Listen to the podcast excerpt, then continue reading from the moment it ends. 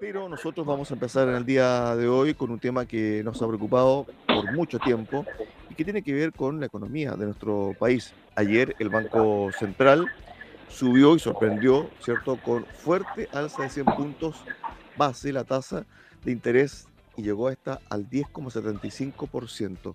Dice que esto va a seguir por los próximos meses, que la inflación pudiese llegar al 12% en el segundo semestre y que posiblemente el 2003 haya más que una, contracción económica, sino que más bien casi una recesión en nuestro país. Pero no todas pueden ser malas.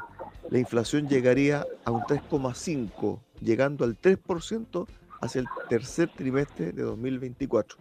Y estamos para conversar de aquello con una economista, magíster en Economía y Finanzas, Gabriela Clivio, quien nos va a desmenuzar un poco y dar a conocer los alcances de esta decisión del Banco Central. ¿Qué tal, eh, Gabriela? Bienvenida acá a Haciendo Ciudad Río Sago. Muchas gracias, muchas gracias Cristian por la invitación. Un placer estar acá contigo y con todos los que nos están escuchando. Bueno, ¿sorprendió o no esto de subir 100 puntos base nuevamente el Banco Central? Sí, o sea, se esperaba una alza de tasas, pero mucho más en, cerca en los 75 puntos base. El Banco Central ayer decidió subir la tasa de política monetaria en 100 puntos base con un consejo dividido, no hubo una no hubo una unanimidad como en otras instancias. Eh, lo que sí en el fondo, lo que nos sorprende es el énfasis que hizo hoy el Banco Central en su IPOM, porque de alguna forma el hecho de que el alza de la tasa de política monetaria fuera mayor de lo que se esperaba, de alguna forma nos hizo pensar a todos los economistas que la visión que tenía el Banco Central ahora para la inflación del 2022 se había deteriorado aún más. Y eso fue lo que sucedió. O sea, en el, en el IPOM anterior, el Banco Central hablaba de una inflación para este año del 10%, y ahora el Banco Central está hablando de que vamos a terminar el año con una inflación de 12%. Entonces hubo un aumento en la inflación proyectada de 2% y esa fue básicamente la razón por la cual el Banco Central decidió subir la tasa de política monetaria eh, más de lo que esperaba el mercado, ¿no? Ahora bien, cuando el Banco Central hace la proyección para el 2023 y parte del 2024, está hablando de que pudiésemos volver a una tasa inflacionaria que estábamos acostumbrados en Chile, 3%, 3,5%. Eso también es bueno a la larga. Sí, sí, claro. Bueno, eso es lo que quiere, eso es lo que, esa es la meta del Banco Central, ¿no? Que en 24 meses la inflación vuelva a estar anclada en el 3%, que es la meta de inflación. Y para conseguir eso es que el Banco Central ha ido subiendo paulatinamente la tasa de política monetaria para controlar el gasto y de alguna forma hacer que las variables converjan para volver a tener una inflación de 3%, en el entendido que la inflación es lo peor que nos puede pasar, porque básicamente estamos todos expuestos a la inflación, pero quien no tiene capacidad de ahorro incluso más, ¿no? Ahora bien, con el resultado del día domingo, también puede que este, este proyecto, perdón, esta perspectiva que tiene el Banco Central pudiese quedar rezagada porque lo más probable es que la inversión vuelva y se concreten algunos proyectos que estaban en cierne a la espera del resultado del plebiscito. Es decir, pudiésemos crecer un poco más, ¿cierto? Ya está bajando los combustibles, está bajando también algunos commodities y eso también permite que la inflación vaya cediendo un poquito, ¿no? Sí, lo que pasa es que son dos temas distintos. O sea, la inflación va a ser, está cediendo en la medida que en el fondo eh, empieza a ser menos dinámico el consumo, ¿no verdad? Que esa, esa gran demanda que hubo en los últimos meses, consecuencia de, de los aportes del fisco y de los retiros de las AFP, esa gran liquidez fue lo que derivó en esa inflación. O sea, eh, el tema de la incertidumbre, la incertidumbre es algo que va a, va a ir disminuyendo, pero que tampoco es instantáneo. Entonces, es cierto lo que tú me decís, que en un escenario de disminución de la incertidumbre debieran materializarse proyectos de inversión, pero la verdad es que la inversión ha ido cayendo.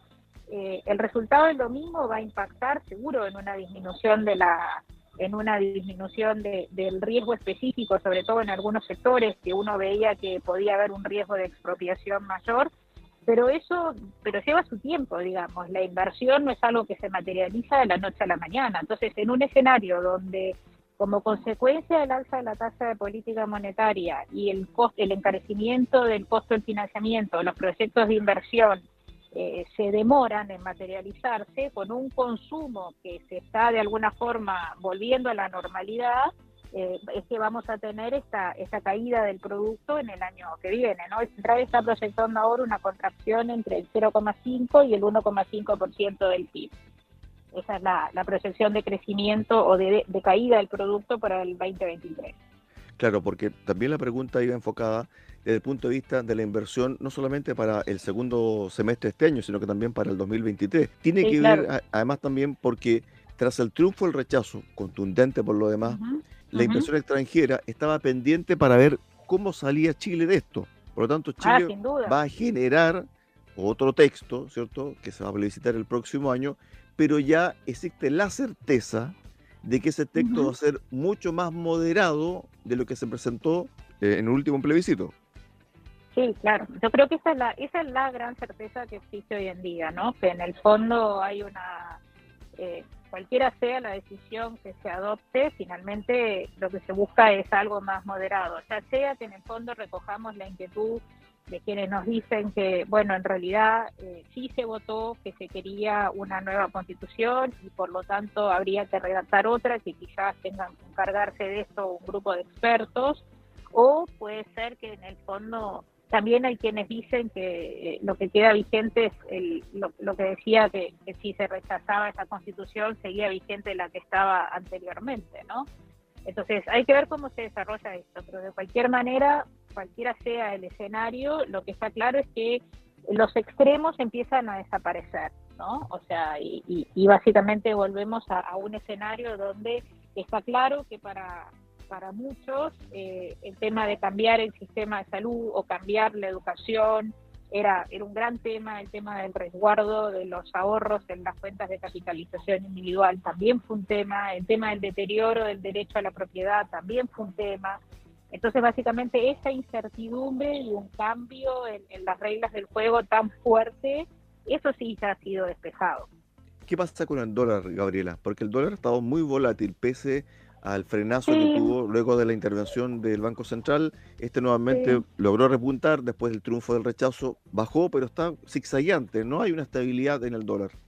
Bueno, lo que pasa es que nosotros estamos viviendo igual, o sea, el, domingo triunfó el rechazo con un 62% de los votos, ayer hubo un cambio de gabinete, o sea, se anunciaba de que probablemente, eh, se anunciaba de que probablemente el cambio de gabinete iba a ser el mismo lunes, entonces fueron fueron muchos eventos uno atrás de otro, ¿no? Fueron muchos eventos uno atrás de otro. Eh, me parece que en el fondo eso es lo que y eso también tiene su impacto en el dólar, o sea, el dólar hoy en día nosotros tenemos que pensar además que la Reserva Federal en Estados Unidos también está subiendo las tasas y eso hace que el dólar a nivel internacional se aprecia con, con un alza de, de la tasa de política monetaria por parte de la Reserva Federal. Pero, pero yo creo que en el fondo hay, hay muchas más buenas noticias en el panorama, en, el escenario con respecto al dólar, o sea, el hecho de que Chile haya conseguido una línea de crédito con el Fondo Monetario, reafirma eh, no solamente el compromiso que tiene el Banco Central, el Banco Central no persigue un valor del dólar per se, o sea, lo que sí es que decidió la intervención porque el dólar básicamente se estaba alejando de sus fundamentos, el precio que tenía en el mercado local y esa fue la razón por la cual intervino, digamos, no porque quiera y persiga un tipo de cambio en particular, ¿no? Ahora bien, cuando hablamos del, 2023, la gente dirá, bueno, pues estamos en septiembre, faltan todavía un par de meses para que concluya este año. Bueno, lo que pasa es que el Estado de Chile debe comenzar a ver el presupuesto 2023 en un mes más, en octubre. Entonces, ¿cómo esto va a incidir también en la perspectiva que tiene el actual gobierno para su presupuesto 2023, considerando cierto que posiblemente Chile entre en una recesión técnica y también entre también con un déficit muy muy grande en las arcas fiscales. Sí, o sea, yo creo que en el fondo son, varias preguntas que tenemos que responder. Está entre medio el proyecto de reforma tributaria y ver es lo que va a salir de, una reforma que pretende recaudar un 4% del PIB, que desde mi punto de vista no es el momento para una reforma de este tipo y tampoco se han recogido eh, las opiniones de los expertos en el sentido de que se debe ampliar eh, la base para el pago del impuesto a la renta de las personas. Eh, yo encuentro muy difícil, eh, yo encuentro muy difícil recaudar lo que pretende recaudar esta reforma por concepto de impuesto a la riqueza. Digo, entonces hay, hay muchas incertidumbres en este minuto. Lo que sí es que en el fondo hay que tener presente, como yo te decía recién, Cristiano, o sea, la incertidumbre asociada con el plebiscito y este escenario como rupturístico, de alguna forma se desvaneció.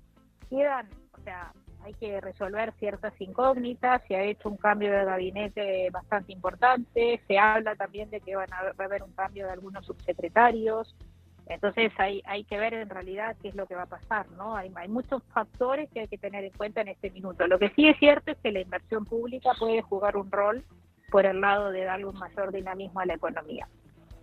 Ahora bien, cuando se vote, si es que se llega a concretar esto, el próximo año el nuevo texto, cierto, constitucional, Chile va a estar probablemente, y ojalá así no sea, pero los números así lo indican, en una recesión.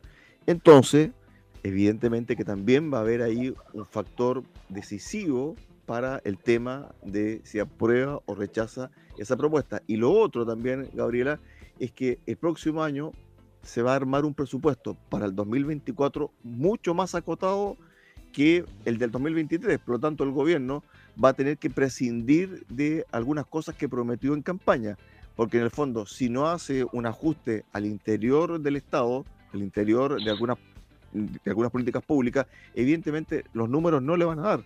Ya se está hablando, por ejemplo, de que se disminuye el gasto fiscal en algunas partes para que, para que Chile tenga un presupuesto medianamente responsable. Sí, lo que pasa es que, bueno, ahora nosotros hoy en día, yo creo que de, todo lo que hemos conversado, lo peor, eh, más allá de la caída del producto que se está proyectando, como te decía, entre 0,5 y 1,5, o sea, yo encuentro que lo más doloroso para todos es la pérdida de poder adquisitivo consecuencia de la inflación. O sea, estamos con una inflación que supera el 13%, la inflación más alta en 28, en 28 años, el Banco Central sigue subiendo la tasa de interés y la inflación no cede eh, yo esperaría que de todas formas ahora cuando se conozcan los datos de la inflación de agosto, eh, veamos una inflación menor como consecuencia que estaríamos recogiendo ya lo que fue la baja del dólar, ¿no? Luego de la intervención del Banco Central a mediados del mes de julio. Entonces me parece que la inflación de agosto eh, nos va a empezar a mostrar un camino hacia un, poquito de como que empiece a, aliviarse un poco el, el, tema inflacionario y bueno, por eso vamos a terminar el año. Yo creo que vamos a terminar el año con una inflación mucho más cerca del 11,5, 11 que del 12 que está proyectando el central. Eh, creo que eso es lo más grave hoy en día. O sea, el, tema de despejar incertidumbres a nivel de, mercado de capitales y de reglas claras del juego para que se materialice la inversión, creo que estamos en ese camino. Eh, pero no es algo que después ocurre de la noche a la mañana, ¿no? Creo que en el fondo puede volver, Chile puede volver a ser un, una plaza súper interesante, eh, con las reglas de juego claras, sin ruidos tan ni, cambios tan violentos. Eh, pero bueno, este recién estamos volviendo a transitar por este camino y eso lleva su tiempo. Ahora, en algún momento el gobierno puede que se tiente con enviar un proyecto de sector retiro, ¿no? Ahora, económicamente es inviable. Yo esperaría que no, o sea, yo esperaría que no porque ha quedado bastante claro que en el fondo no, no es una política pública, digamos, poner liquidez en el mercado usando los recursos propios y haciendo que efectivamente cada uno después tenga menos recursos para financiar sus pensiones que de por sí ya son bajas, me parece que ha quedado bastante claro que ese no es el camino. O sea, de hecho, el Banco Central muchas veces advirtió que los retiros tenían que parar porque iban a, porque se iba a generar un problema inflacionario, pero lamentablemente los políticos estaban más preocupados de salir reelectos que de lo que era la, la inflación a nivel nacional, digamos, y ahora estamos viviendo las consecuencias, digamos, pero no fueron inadvertidas, el Banco Central lo advirtió reiteradamente, cuando hoy en día quien es ministro de Hacienda era presidente del Banco Central. Estuvimos con Gabriela Clivio, magíster en Economía y Finanzas, conversando sobre finanzas y economía acá en Haciendo 72 Sacos. Gracias, Gabriela, por estos minutos. Un abrazo. Un placer, por favor. Un abrazo para ti también. Saludos a todos. Chao, chao.